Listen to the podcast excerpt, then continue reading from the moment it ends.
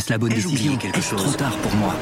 Prenez vos décisions d'investissement avec le soutien de Clarity AI. Gérez votre portefeuille tout en lui assurant une croissance durable grâce à l'association d'une IA puissante et d'une grande expérience de l'industrie. Notre technologie augmente l'efficacité des processus réglementaires, y compris ceux liés à l'article 29 de la loi énergie-climat. Réduisez les risques et atteignez vos objectifs de durabilité en vous basant sur des faits vérifiés et des méthodologies transparentes. Clarity AI, la technologie au service des décisions humaines. Rendez-vous sur clarity.ai et passez à l'action dès aujourd'hui.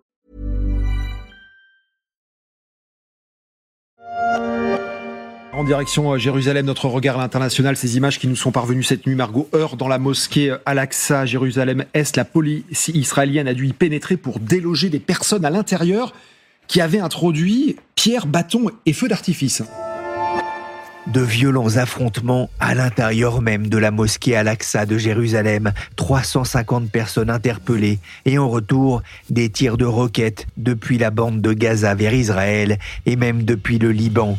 La situation se tend de nouveau en Israël, des tensions avec le monde arabe, mais aussi de façon plus inhabituelle, des dizaines de milliers de manifestants dans les rues de Tel Aviv. Pour la neuvième semaine consécutive, plusieurs milliers d'Israéliens sont descendus dans les rues de Tel Aviv samedi soir pour protester contre la réforme controversée du système judiciaire voulu par le Premier ministre Benjamin Netanyahou, qu'il juge antidémocratique. Benjamin Netanyahou, sous pression de tous les côtés, Je suis Pierrick Fay, vous écoutez La Story, le podcast d'actualité de la rédaction des Échos, un podcast disponible sur toutes les applications de téléchargement et de streaming. Abonnez-vous pour ne manquer aucun épisode. Benjamin Netanyahou officiellement de retour au pouvoir en Israël. Arrivé en tête des législatives avec ses alliés ultra-orthodoxes et ultranationalistes, l'ancien Premier ministre a été chargé ce dimanche par le président Isaac Herzog de former un nouveau gouvernement. Celui-ci pourrait être le plus à droite de l'histoire d'Israël. Il est de retour au pouvoir. Une énième fois, Benjamin Netanyahou a remporté les législatives avec l'aide de ses alliés d'extrême droite et avec l'appui des ultra-orthodoxes. Depuis sa prise de fonction comme Premier ministre, celui que ses partisans surnomment Bibi fait face à une multiplication des fronts auprès du monde arabe, mais aussi auprès d'une partie de sa population. Bonjour Catherine Duperron. Bonjour. Vous êtes correspondante des échos en Israël. Depuis décembre, Benjamin Netanyahou est revenu au pouvoir en Israël après avoir remporté les législatives. C'est le gouvernement le plus à droite de l'histoire, dit-on. C'est bien le cas? Ah oui, sans aucun doute. Et j'apporterai une précision que c'est le plus à droite et le plus religieux. Il y a 64 députés sur 120 euh, que compte la Knesset. Et dans ces 64 députés, il y a sept partis, mais qui constituent trois blocs. Un qui est le, parti principal, celui de euh, Benjamin Netanyahu, le Likoud, avec 32 députés, donc déjà la moitié de, de la coalition. Et ensuite, il y a deux autres blocs. Un qui est constitué des partis ultra-orthodoxes et un autre qui est parti de ce qu'on pourrait appeler les partis des colons. Ces deux blocs-là constituent l'autre moitié. Et sur les 64 députés, il n'y a que 9 femmes, ce qui n'est pas arrivé depuis très longtemps. C'est un gouvernement, une coalition très à droite et pas théocratique, mais très très euh, religieuse, parce que même au sein du Likoud, qui est le seul parti laïque de cette coalition, il y a aussi une tendance à, euh, et en termes de personnel, c'est-à-dire d'être plus traditionnaliste, et puis en termes politiques, d'être plus, euh, d'avoir un peu les mêmes idées que les partis ultra-orthodoxes ou les partis des colons. Alors si on en parle, c'est que ça a déjà des répercussions sur le plan politique, avec des centaines de milliers d'Israéliens qui sont descendus dans la rue pendant plusieurs semaines pour protester contre un projet de réforme judiciaire.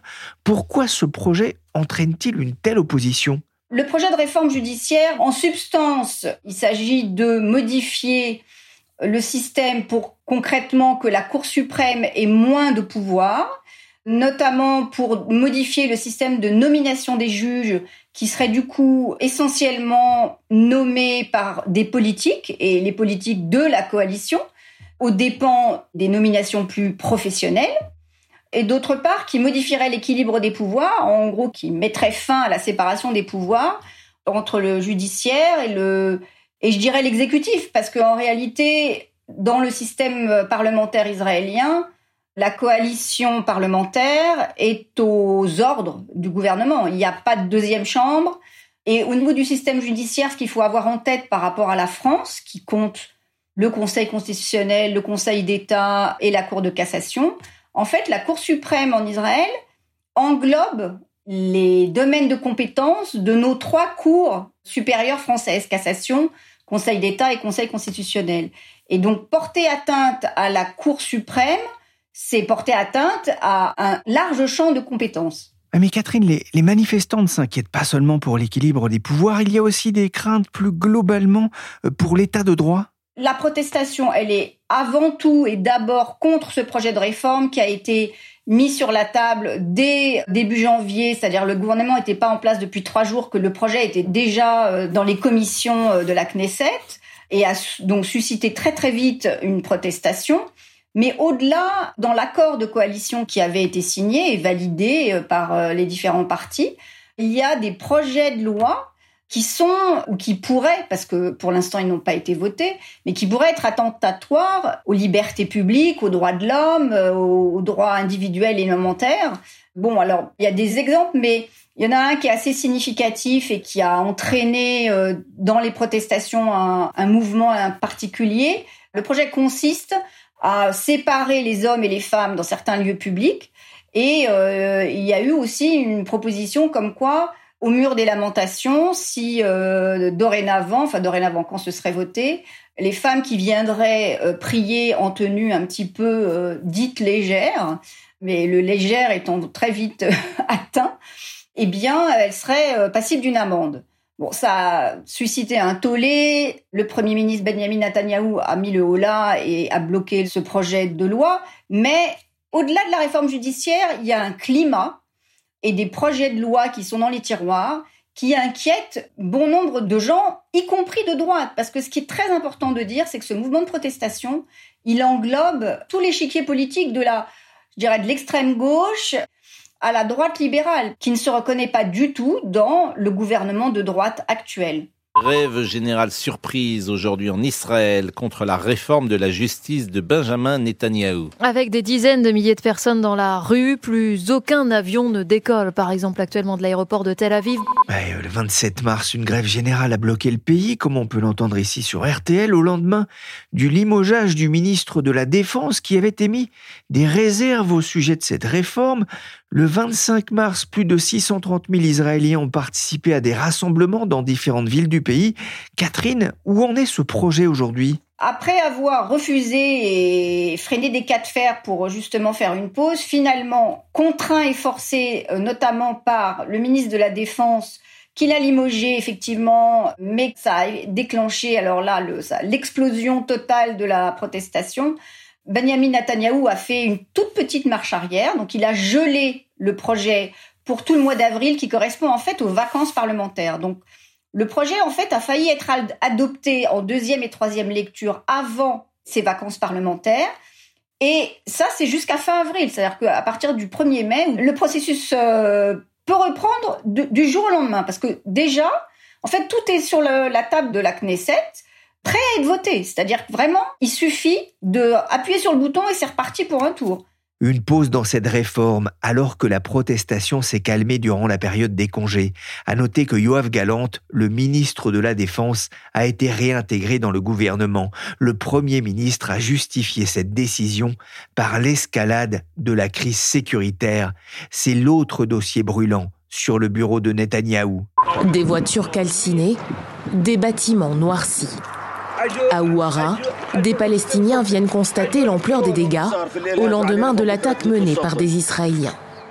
Comme vous pouvez le voir ici, ils ont forcé les portes, tout cassé. Ils ont brûlé des entrepôts et des magasins. Il y a un mois, des colons juifs ont attaqué un village palestinien près de Naplouse en Cisjordanie occupée. Il y a quatre jours, deux sœurs israéliennes ont été assassinées alors qu'elles circulaient en voiture dans le nord-est de la Cisjordanie. Leur mère, israélo-britannique, est décédée quelques jours plus tard. Un pas de plus dans l'horreur, alors que les tensions montent depuis un an dans le pays. Entre les deux, il y a eu l'intervention des forces de l'ordre israéliennes dans la mosquée Al-Aqsa à Jérusalem-Est, à coups de grenades assourdissantes.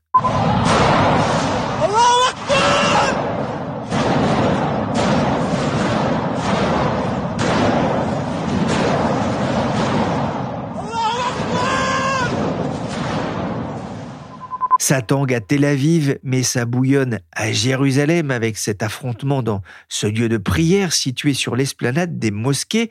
Catherine, que s'est-il passé? Alors, c'est toujours un peu difficile de savoir très précisément ce qui s'est passé parce que les journalistes n'y sont pas. Ce que on en sait, c'est ce que racontent les acteurs directement impliqués, à savoir d'un côté les Palestiniens, de l'autre les policiers israéliens qui sont intervenus dans la mosquée Al-Aqsa.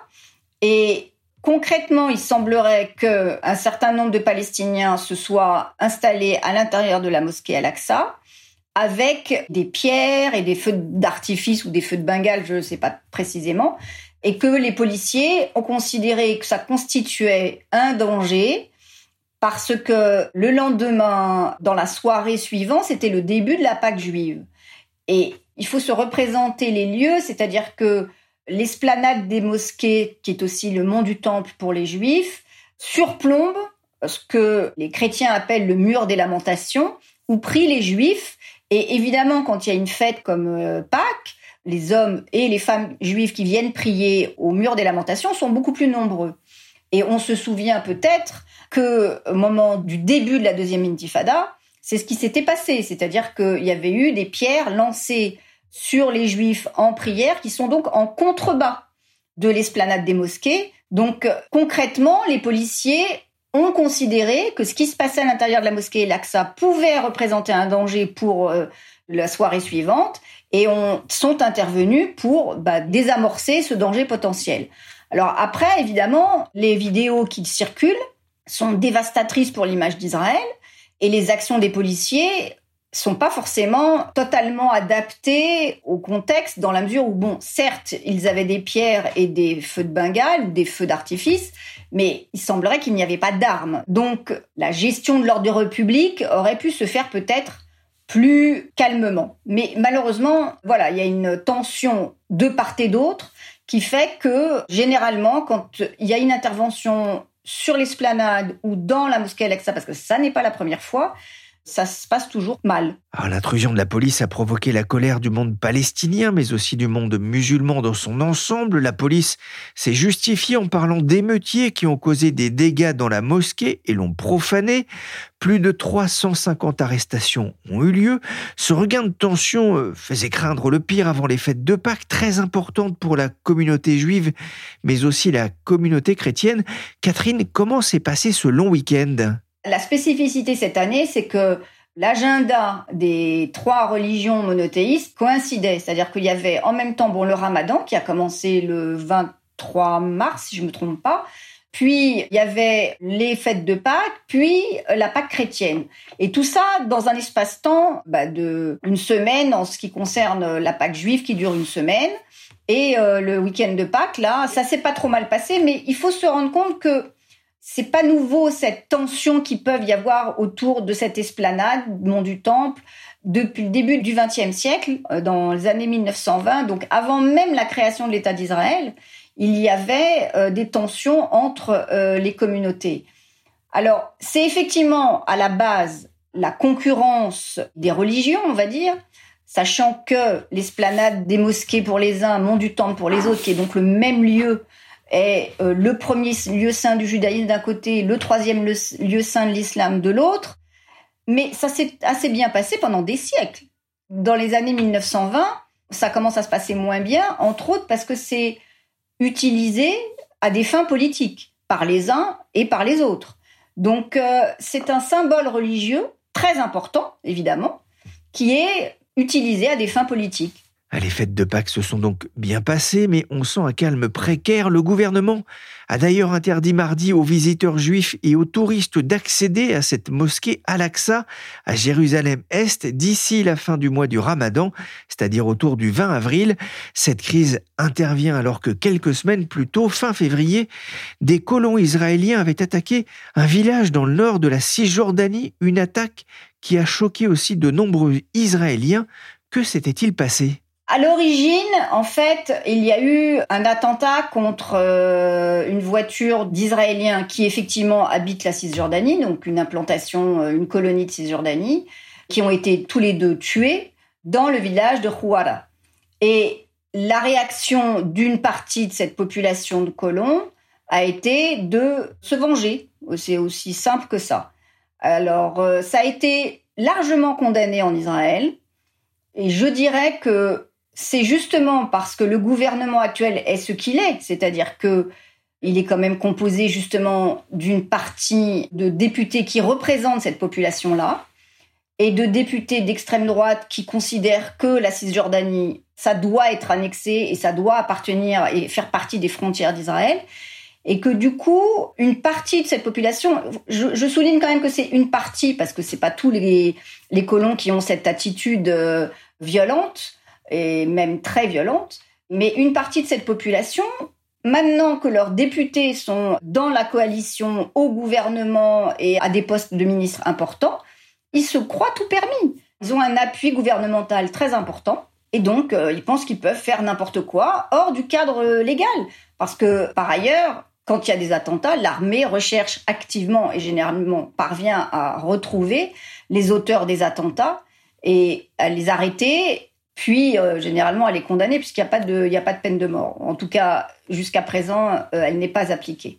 Il faut savoir effectivement que quelques heures avant ces événements, le comité ministériel des lois israélien avait approuvé un projet de loi instituant la peine de mort pour les terroristes qui s'en prendraient à des Israéliens.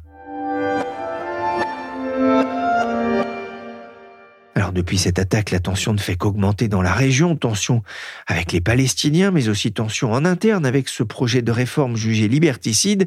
Le gouvernement de Benjamin Netanyahou est sous pression, y compris sous pression des États-Unis, au point qu'on en arrive à se demander si le Premier ministre israélien n'est pas en train de perdre le soutien de son allié américain, Catherine. Alors vous avez tout à fait raison, c'est un fait très très nouveau. La critique très claire faite par le président américain. Donc c'est pas c'est pas juste des Américains, c'est le président Joe Biden qui est monté au créneau plusieurs fois, mais dernièrement de manière très claire contre, je dirais avant tout le projet de réforme judiciaire, mais aussi a vertement critiqué un certain nombre d'initiatives par rapport aux colonies. Bien évidemment, les événements dont on a parlé juste avant, à savoir la vengeance de colons euh, dans le village de Khawara. Mais c'est vrai que la critique, elle porte d'abord et avant tout, euh, en tout cas, elle est très euh, sévère sur la réforme judiciaire et la crainte que Israël ne soit, alors peut-être pas une dictature comme certains le disent, mais en tout cas une démocratie illibérale du coup, les Américains, en tout cas l'administration démocrate actuelle, considèrent que Israël n'aura plus les mêmes valeurs que les États-Unis, ce qui est souvent souligné quand les États-Unis défendent Israël, que ce soit euh, aux Nations Unies ou ailleurs, que malgré tout, en dépit du conflit israélo-palestinien, en dépit d'un certain nombre de décisions euh, dans les colonies qui sont loin d'être satisfaisantes, malgré tout, Israël reste une démocratie, et c'est exact. Israël reste, jusqu'à ce jour en tout cas, reste une démocratie imparfaite comme toutes les démocraties, mais reste une démocratie. Et là, il y a même des juifs américains, y compris très proches de Netanyahou. Je pense à un avocat, euh, je me souviens plus de son prénom, mais Dershowitz, qui est un avocat américain euh, proche de Netanyahou, qu'il a toujours soutenu et qui là est monté au créneau deux ou trois fois pour dire non, ça va pas cette réforme, vous allez dans le mur. C'est une atteinte aux valeurs, aux droits de l'homme, aux libertés individuelles, ou en tout cas, il y a un risque potentiel que ça le devienne. Donc, ce type de juif américain, pourtant très proche de Netanyahou pendant des années, commence à prendre des distances. Alors, j'irai peut-être pas jusqu'à dire que les États-Unis retireront leur soutien à l'État hébreu. Je pense que sur le plan militaire, on n'en est pas là. Mais clairement, il y a une prise de distance qui se traduit de manière très symbolique par le fait que euh, les États-Unis, enfin le président Biden a dit très très très clairement qu'il n'était pas question que Benjamin Netanyahu soit invité à la Maison Blanche pour le moment. C'était pas du tout d'actualité. Je ne pense pas que ça remette en cause le soutien militaire des États-Unis à Israël. Comme beaucoup de fervents défenseurs d'Israël, je suis très inquiet. Les Israéliens ne peuvent pas continuer sur cette voie. Ils connaissent ma position, ils connaissent la position de l'Amérique, ils connaissent la position des Juifs américains, les mots de Joe Biden et la réponse tout aussi forte du Premier ministre Netanyahou Israël est un pays souverain qui prend ses décisions en fonction de la volonté de son peuple et non pas en fonction de pressions exercées de l'étranger, fussent-ils ses meilleurs amis? Le Premier ministre, appuyé par son ministre de la Sécurité nationale, Itamar Ben-Gvir, qui a tonné Israël est un pays indépendant et non plus une étoile sur le drapeau américain. Itamar Ben-Gvir, un colon juif radical originaire de Cisjordanie à la tête d'un petit parti ultranationaliste, il est devenu ministre de la Sécurité nationale. Il pourrait notamment se voir confier la responsabilité d'une nouvelle garde nationale en Israël. C'est le nouvel homme fort euh, du gouvernement, Catherine alors, c'est une question euh, très discutée ici. Certains pensent qu'effectivement, c'est euh, il tient Netanyahou dans sa main et c'est Netanyahou qui est devenu une marionnette. Et d'autres qui pensent que, au contraire, comme Netanyahou l'a toujours fait jusqu'à présent, c'est lui qui manipule euh, Itamar Ben-Gvir. Personnellement, moi, j'ai plutôt effectivement l'impression que c'est Itamar Ben-Gvir qui donne le ton, mais Ceci dit, il est surtout, c'est une espèce d'agitateur, hein, donc euh, il est très présent dans les médias. Il a toujours la petite phrase qui fait la une euh, parce que bah, il a l'art de la formule, qui fait très plaisir aux uns et pas plaisir du tout aux autres, mais bon, qui fait mouche. Mais malgré tout, et si je prends l'exemple très précis de cette euh, garde nationale, qui en fait a été créée par le gouvernement précédent, mais pas du tout pour être instrumentalisée ou utilisée comme euh, l'envisage Itamar Ben-Gvir.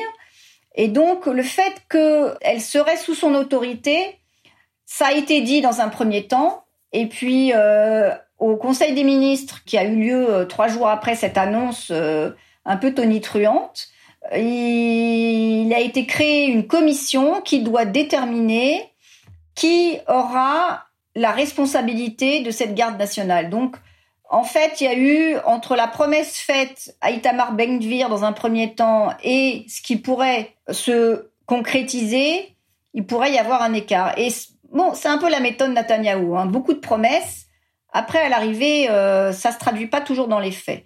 Mais comme Netanyahou l'a expliqué lui-même, là, il est plus obligé de céder aux injonctions ou aux exigences euh, de ses partenaires politiques euh, bah, d'extrême droite, parce que il ne peut plus jouer de la gauche et de la droite, puisqu'il a eu souvent des gouvernements où il était euh, un peu au milieu, on va dire, donc il jouait un peu les uns contre les autres. Là, il peut plus. C'est Netanyahou est l'homme de gauche de son gouvernement. Alors ça peut sembler un peu bizarre de dire les choses comme ça, mais c'est vraiment la réalité. C'est le gauchiste de cette coalition.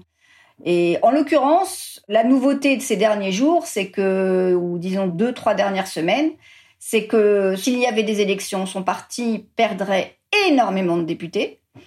Et lui-même n'est plus considéré comme euh, le Premier ministre euh, incarné, le seul qui puisse être Premier ministre, il a été devancé en cela par euh, Benny Gantz, qui est donc le, chef du parti Unité nationale, qui regroupe beaucoup d'anciens du Likoud. Et là, maintenant, dans un sondage qui est paru en début de semaine, il y a deux tiers des Israéliens qui ne sont pas satisfaits du tout de la manière dont Netanyahou gère ce gouvernement et le pays. Merci Catherine Duperron, correspondante des échos en Israël. Cet épisode de la story a été réalisé par Willy Gann, chargé de production et d'édition Michel Varnèche.